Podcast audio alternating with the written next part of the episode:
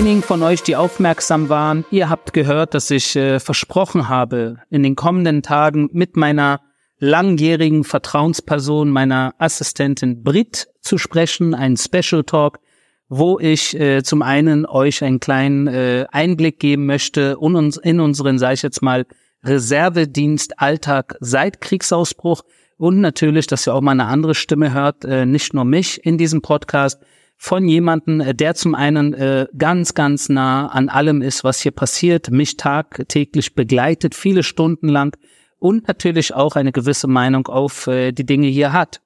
Und äh, Brit, äh, bevor ich Brit zum, äh, zum zu Wort kommen lasse, kurz äh, kurz nochmal von mir zu Brit. Ich bin damals, als ich in der Armee ähm, gedient habe, als Offizier und als offizieller Sprecher in den Jahren 2009 bis 2017 also ungefähr acht Jahre hatte ich ja äh, nicht wenige Offiziere und äh, Soldaten und Soldatinnen, die unter mir gedient haben. Brit äh, kam äh, zu mir eines Tages und hatte darum gebeten, ihren, äh, ihren äh, Wehrdienst äh, in der israelischen Armee äh, bei mir äh, zu absolvieren. Und in Israel äh, machen Frauen, äh, dienen normalerweise zwei Jahre lang.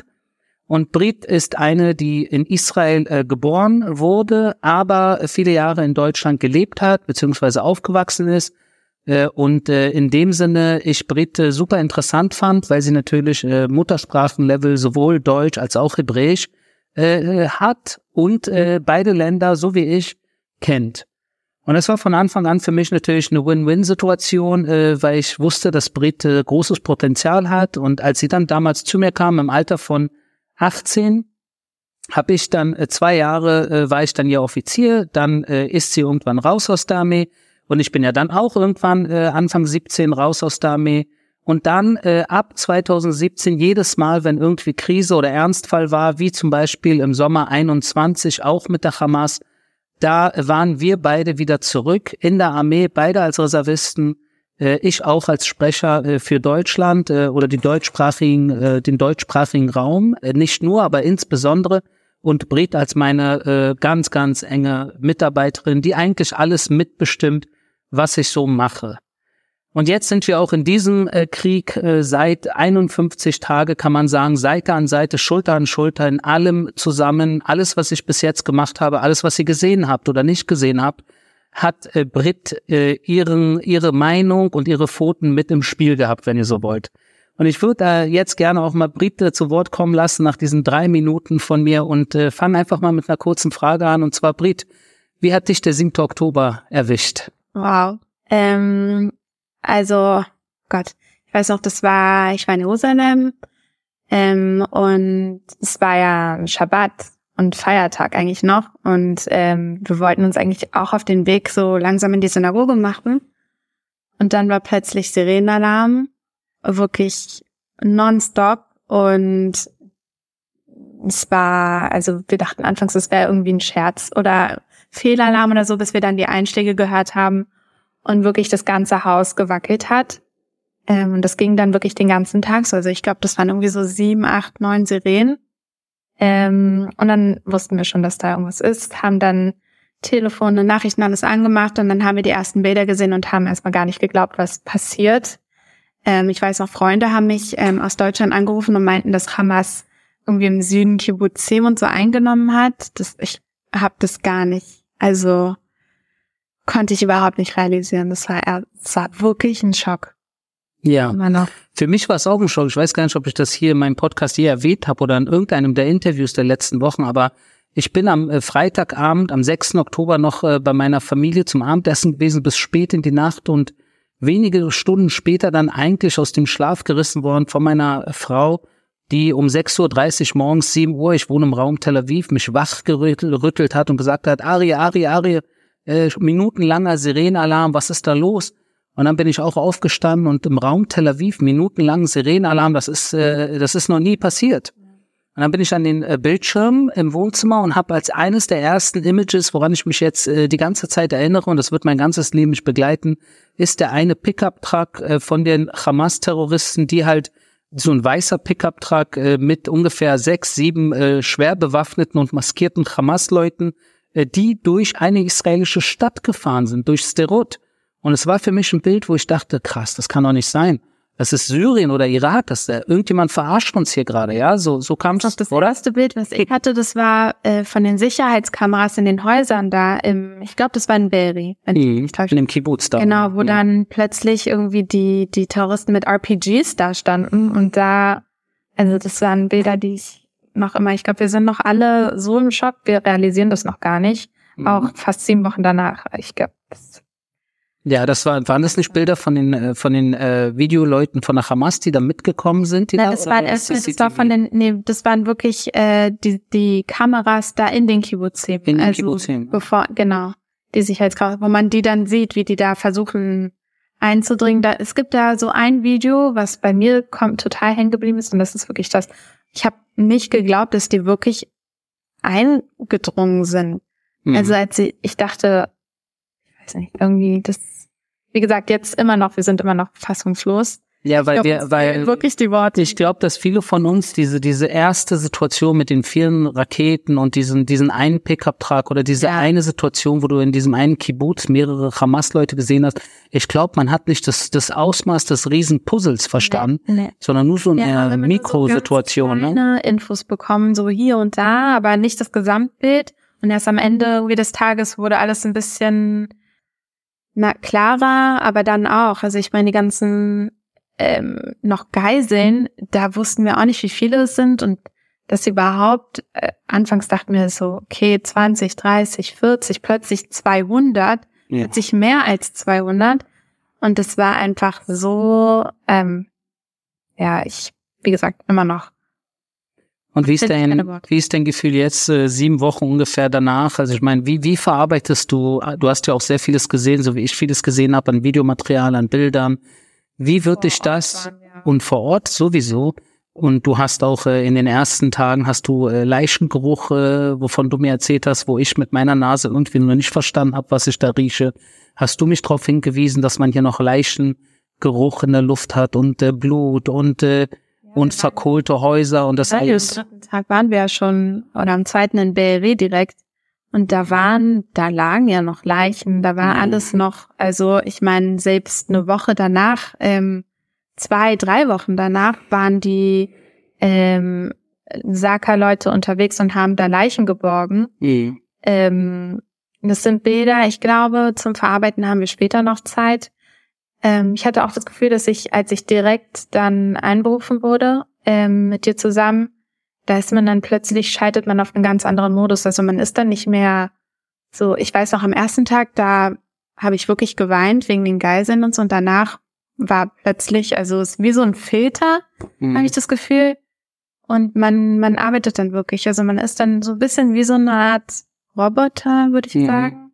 Ich glaube, das ist auch so eine Art äh, Mechanismus, der einen so ein bisschen, naja, hilft dann durch Schützt. diese, ja, der einen schützt. Wirklich. Dass du ausblendest, ja, Genau. bestimmte Dinge. ja, Und klappt das im Tag, Tag? ich glaube, ja, sieben Wochen sind wir ja schon unterwegs. Ja, ja, absolut. Ich glaube, bei mir funktioniert das auch, was du sagst, weil wenn du die ganze Zeit nur diese Bilder vor dir hast, vor Tod und Mord das und äh, Entführung und na, da kommt man irgendwie tagsüber gar nicht über die Runden und überhaupt, dass man äh, den ganzen Tag, wir haben ja teilweise gemeinsam 19 Stunden Schichten Ja. gehabt, ja, das ist ja 19 Stunden und die ersten Wochen sowieso waren nonstop.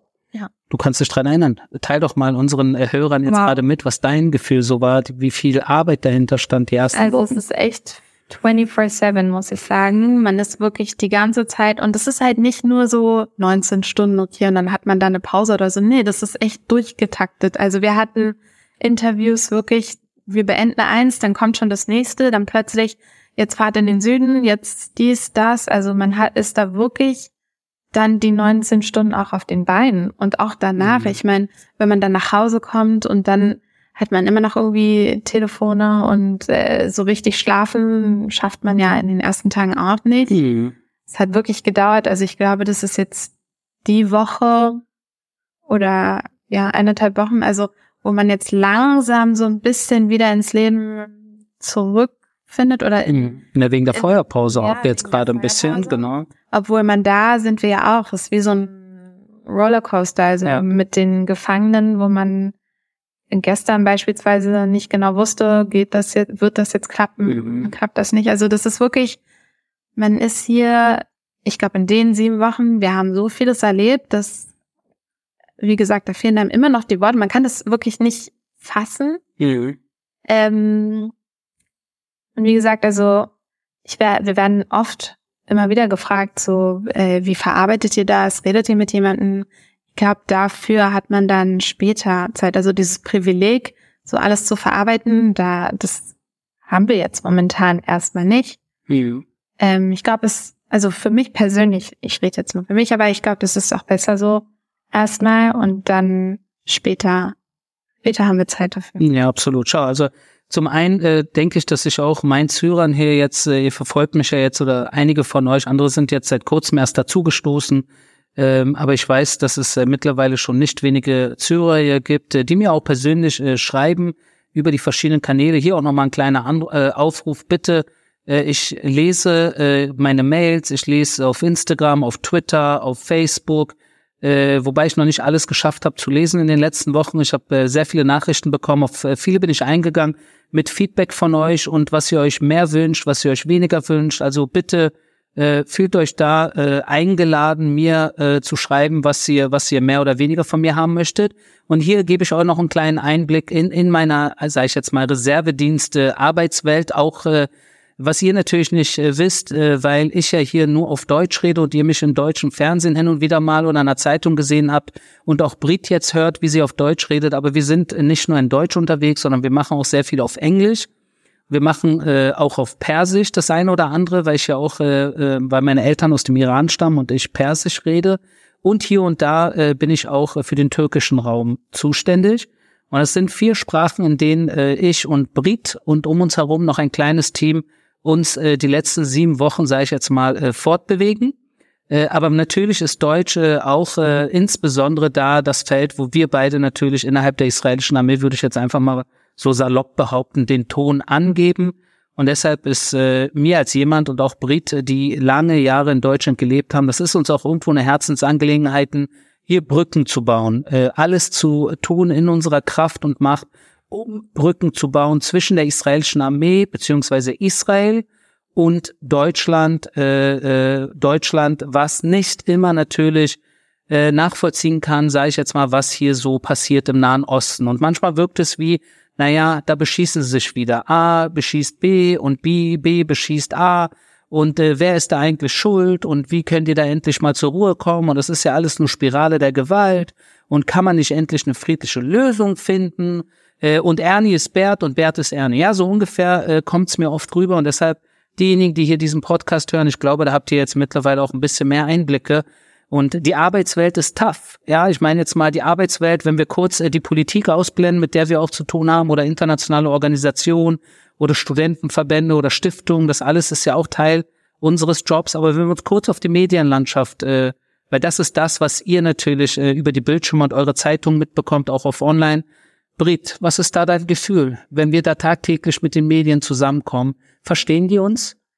Ähm, ich würde sagen, ja und nein. Mhm. Ähm, kommt auch sehr drauf an. Also ich meine, ähm, ich weiß nicht, jetzt vor allem nach, also wir sind ja jetzt in, momentan äh, gibt's keine Embeds äh, nach Gaza, aber während es die noch gab und wir wirklich Journalisten da reingeschickt haben und vor Ort gezeigt haben, also jetzt Beispiel Schiefer Krankenhaus oder Rantisi, wo man wirklich die Terrortunnel sieht und die, die Waffen, die da gelagert wurden und was auch immer. Also, und dann kommen manchmal Journalisten wieder raus und sagen dann, ja, ich meine, wir haben das jetzt alles gesehen, aber so richtig Beweise sind also unabhängig, äh, sind es denn nicht. Also die Hamas bestreitet es und dann so wird es dann auch, kommt es dann auch in den Medien. Also ähm, die IDF sagt das und aber die Hamas sagt dies. Also sind unsere Beweise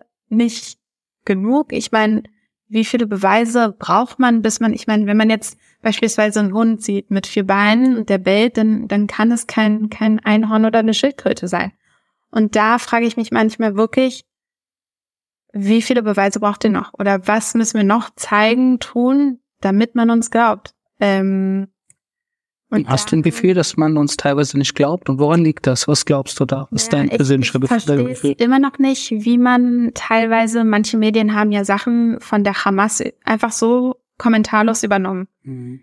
Und die Hamas sind genau die Leute, ich glaube, das vergessen viele Menschen jetzt auch im Verlauf des Krieges, sind genau die Leute, die hier Babys und, und Kinder und Frauen massakriert haben auf brutalste Weise. Also nicht nur, sind nicht nur eingedrungen, haben die einfach erschossen, das wirklich, also da sind Sachen passiert, die möchte ich so gar nicht sagen, weil es wirklich so unfassbar ist.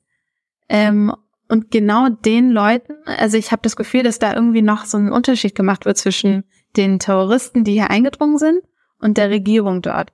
Es sind genau dieselben. Da muss man sich nichts vormachen. Das ist, das, ich verstehe einfach nur nicht, wie man da einen Unterschied machen kann, wie man von denen überhaupt irgendeine Info einfach so übernehmen kann.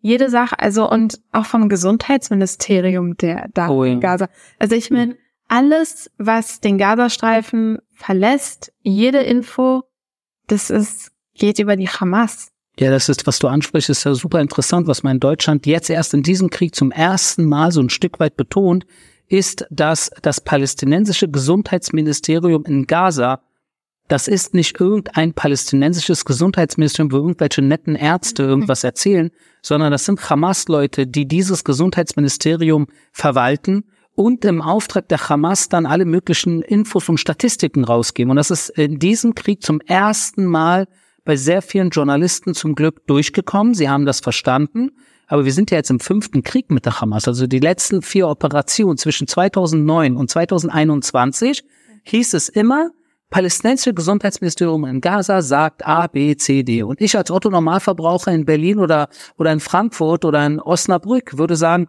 ja, ja, klingt legitim. Das ist eine Gesundheitsbehörde. Und wenn die sagen, keine Ahnung, 3000 äh, Verwundete, dann sind das 3000 Verwundete. Da gibt's überhaupt nichts zu diskutieren, weil man den Standard aus seiner eigenen Stadt und seinem eigenen seine eigenen Gesundheitsatmosphäre kennt wahrscheinlich, oder? Und das so ein bisschen Copy-Paste macht. Ich frag mich halt auch irgendwie, ist das die Naivität von manchen Leuten oder ist es einfach irgendwie, wir müssen die andere Seite aufzeigen und wenn die uns, wir haben, also ich meine. Ja, aber die andere Seite, das ist ja genau das Thema. Genau. Wer ist denn die andere Seite? Genau, das, das ist genau das, was ich meine, dass eben viele vergessen mit der Zeit, wer eigentlich diese Leute da sind, die da sitzen. Und das sind genau die Leute, die hier dieses unvorstellbare Massaker angerichtet haben. Genau, weil sie sind nicht nur die, die Bewaffneten, die eingedrungen sind, sondern auch die ganze Administration und Verwaltung im Gazastreifen ja. ist alles Hamas alles. seit 2007 und dem stehen wir gegenüber.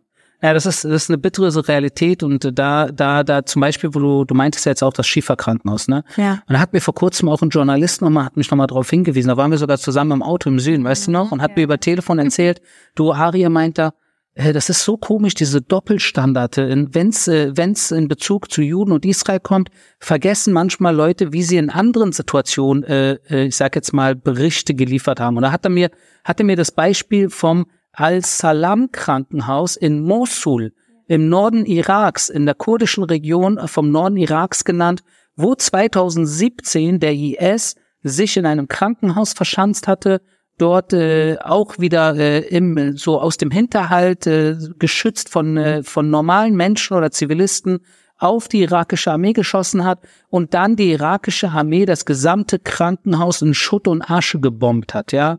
Und daraufhin gab es überhaupt keine Kritik von gar keinem Medium, sondern es war ein legitimes Ziel, weil der IS in diesem Krankenhaus war. Und zwar nochmal für diejenigen von euch, die fit äh, auf Google sind, Al-Salam Krankenhaus Mosul 2017.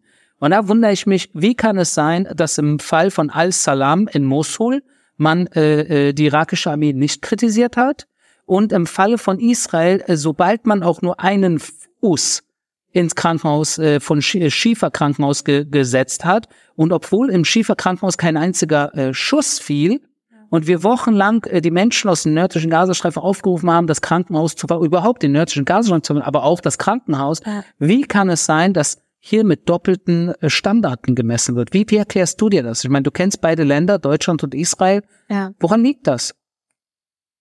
Kann ich so, kann ich so wirklich nicht. Also ich habe da so meine eigenen Theorien, aber weiß nicht, ob ich das jetzt, also. Ich kenne dein Lächeln. Ich kenne dein Lächeln. Ja, das kann einfach auch nicht so, das kommt nicht von ohne, von sonst wo und es ist kein Zufall.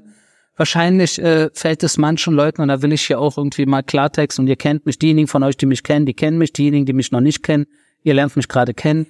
Ich rede gerne äh, Klartext. Und bei Klartext ist so, dass, äh, schaut, ich glaube manchmal, äh, nicht nur in Deutschland, so allgemein auf der Welt, äh, so tote Juden so einmal im Jahr so einen Kranz niederlegen und so und ja, und hier stand mal eine Synagoge und hier gab es mal eine jüdische Gemeinde und wir sind alle so erschüttert und das äh, es darf nie wieder sein und äh, bla bla bla. Da ist man auf der Welt immer äh, relativ schnell und gerne auch mit so Fotokameras, um sich dann in Pose zu stellen. Aber wenn dann der Jude und der jüdische Staat sich zur Wehr setzen gegen diese Bestien, wie am 7. Oktober, was ich von jeder freien Nation genau so erwarten würde, diesen Einsatz, äh, um nicht nur die Bestien äh, zu zerstören, sondern auch die eigenen Menschen aus diesen äh, äh, wirklich äh, äh, blutdurchströmten Händen von diesen äh, von diesen äh, Bestien zu befreien, würde ich von jedem normal tickenden Staat, der westlich, frei, demokratisch gesinnt ist, würde ich genau dasselbe erwarten. Äh, komme, was komme. Ähm, und, und da äh, habe ich ein Gefühl, dass damit sich viele Menschen schwer tun, ja. wenn Juden und der jüdische Staat sich zur Wehr setzen. Oder? Und auch was du immer wieder sagst, ist halt, wenn wir das nicht tun, das, was am 7. Oktober passiert ist, ist halt nur ein kurzer Trailer zu dem, was dann wirklich hier passieren würde, nicht nur im Süden, mhm. nicht nur an der Grenze zum Gazastreifen, sondern in ganz Israel. Und ich will mir gar nicht vorstellen, was passiert, wenn, wenn wir uns da nicht dieses Mal wirklich zur Wehr setzen und, und die Hamas komplett zerstören. Hast du ein Gefühl, dass äh, wenn wir es nicht schaffen würden, angenommen, wäre das ein Signal auch an Europa? Was, was für, was für Zeichen würden, würden wir setzen als, als westliche Nation?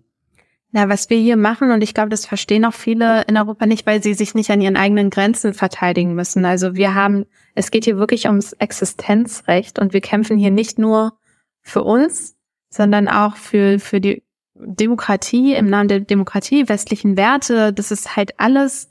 Und wer da nicht auf unserer Seite steht, ich glaube da, also ich, wir verteidigen hier wirklich Standards und, und, und, und westliche Werte wirklich. Mhm. Deswegen frage ich mich, wo sind, wo ist die Welt? Mhm. So, wo? Hast du ein Gefühl, wir werden im Stich gelassen oder ist das so eine halbe halbe Sache oder? Ähm, ist auch wieder so, ja, nein, also einerseits, ich meine, wir haben, natürlich haben wir schon Unterstützung und ähm, dafür sind wir auch sehr dankbar, aber äh, je länger der Krieg sich hinzieht, merken wir natürlich, desto weniger Zuspruch, Unterstützung bekommen wir, weil wir gegen die Bilder in Gazastreifen natürlich den, da kommen wir nicht an. Es gibt Leid auf beiden Seiten. Unser Leid wird, muss ich jetzt ganz ehrlich so sagen, weniger gezeigt, ähm, dass wir hier auch 250.000 Israelis haben, die gerade Flüchtlinge in ihrem eigenen Land sind. Darüber redet kaum einer. Davon höre ich nicht viel. Ähm, jetzt, also ich. Oder acht Millionen Menschen, die unter ständigen Beschuss liegen ja, müssen. Ne? Also und das schon nicht. seit Jahren, seit ja. Jahren. Also seitdem die Hamas da, seitdem eigentlich Israel besteht. So.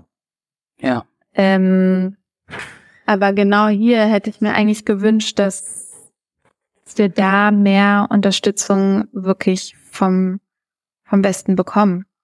Also mein persönlicher Eindruck ist, und das zeige ich dir auch jeden Tag, äh, ich kriege natürlich auch sehr viele Hassbotschaften. Also wenn ich jetzt ganz privat Ariel Shalikar rede, jetzt mal kurz, jeden Tag, jeden Tag äh, zeige ich dir das auch gerne, äh, kriege ich äh, Hassbotschaften von irgendwelchen Spinnern, die wirklich, äh, so wie sie schreiben, nicht mal einen Hauptabschluss haben und dann irgendwie schreiben, äh, äh du Hurensohn, komm nach Berlin, ich ficke dich. Ja, so ungefähr. Das sind so, das ist so der Standardspruch. Dann gibt es diejenigen, die mir irgendwie Heil Hitler schreiben und hätte man damals mit euch fertig bringen müssen, bla bla bla. Also da wird irgendwie nur, dumm, nur Morddrohung und dummes Zeug, also wirklich eine übelste Assi-Sprache, ja. Aber dann gibt's gleichzeitig, kriege ich um einiges mehr solidarische, positive Mails und Messages jeden Tag, die ganze Zeit über die verschiedensten Kanäle und auch hier nochmal, ich bedanke mich für jedes positive Feedback auf jegliche, ist egal über welchen Kanal, aber es gibt mir das Gefühl, dass, äh, dass diejenigen, die auf deutschen Straßen Süßigkeiten verteilen, wenn Juden ermordet werden, dass sie die Minderheit stellen. Und das ist wichtig. Weil wenn ihr mir nicht zeigen würdet, und ich habe seit Kriegsausbruch tausende Nachrichten bekommen, wirklich tausende, äh, dann würde ich wirklich im Gefühl haben, dass Deutschland verloren ist. Und das habe ich gerade nicht. Als ich, ja, naja, ich hatte mal so einen Moment, wo ich dann, wo wir die Bilder gesehen haben, äh, aus so auf den Straßen von Berlin, sage ich jetzt mal, die ähm, die Demos dort, das ist das sah einfach, das waren erschreckende Bilder. Ja. Es war wirklich so, was geht da ab? Also ich dachte echt nach den Bildern, die man hier gesehen hat, aus den Kibbutzim, die verbrannten Kinder, Babys, dass man da irgendwie, aber der Antisemitismus, also ich habe das Gefühl, dass da immer mehr Menschen auch auf der Straße den ganz offen, also ohne Filter, Mhm. äh, da rauslassen. Und ich, Ja, schämen sich nicht mehr. nee, okay. Krass. Ja, sehe ich auch ähnlich. Ja. Wirklich traurig. Sag Brit zum Abschluss. Wohin führt die Reise? Ähm, na, wir bleiben, wir bleiben stark. Ja. Wir, wir müssen, müssen stark bleiben. Ähm, jetzt vor allem geht es halt in erster Linie ähm, darum, unsere ganzen Geiseln wieder zu befreien. Ähm, das ist jetzt so die Top-Priorität. Dann natürlich ähm, die Zerstörung der Hamas, weil das so wirklich nicht weitergehen kann. Also, und ich meine, wenn wir das nicht schaffen, dann die nächsten, das ist der Westen. Also da muss man gar nicht irgendwie was schönreden. Und ja, aber wir werden, werden stark bleiben und uns verteidigen und ich bin, ich bin froh, dass ich da meinen kleinen Beitrag, ähm, also mein kleines, meinen kleinen Teil da beitragen kann und dass ich auf der richtigen Seite stehe. Hm. Ja, Brit, und das ist kein kleiner Beitrag, und das sage ich dir auch gerne nochmal vor allen Zuhörern hier. Das ist ein gro großer Beitrag, den du leistest, weil ohne dich würde ich nicht mal die Hälfte von dem schaffen, was ich schaffe. Und du bist mir eine ganz, ganz große Hilfe. Und äh, Team. Wir sind ein Team Ja. und äh, wir unterstützen uns und funktioniert das. Teamwork ist eine wichtige Sache, Ja, um natürlich auch in Kriegssituationen, wo sehr viel Nebel herrscht, wo die Situation sehr dynamisch ist, äh, wo, äh, wie man so sagt, à la guerre comme à la guerre, äh, man muss da, da passieren Dinge, wo man da halt wirklich sehr flexibel auch sein muss und äh, ja, in bestimmten Situationen ja klarkommen muss. Und das ist sehr schwer nachzuvollziehen für jemanden, der noch nie in einer Kriegssituation war. Und das wünsche ich auch niemandem. Ich selber würde gerne nie in meinem Leben Uniform anziehen müssen. Aber es ist notwendig, was hier passiert, äh, solange die Geiseln dort gehalten werden und äh, diese Terrororganisation dort äh, nach wie vor den Hammer in der Hand hält, gibt es keinen Weg darum drum herum. Ich gucke auch natürlich meinen Kindern in die Augen. Ich habe einen elfjährigen Sohn und eine neunjährige Tochter.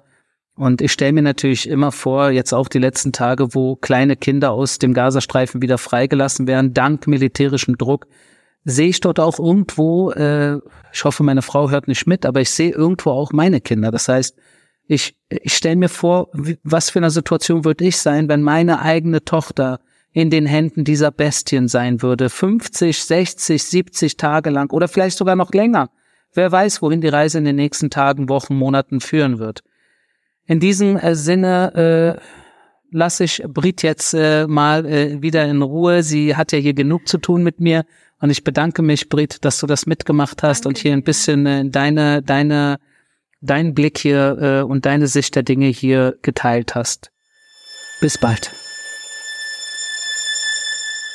Das war mein täglicher Kriegsbericht aus Israel. Wir hören uns morgen.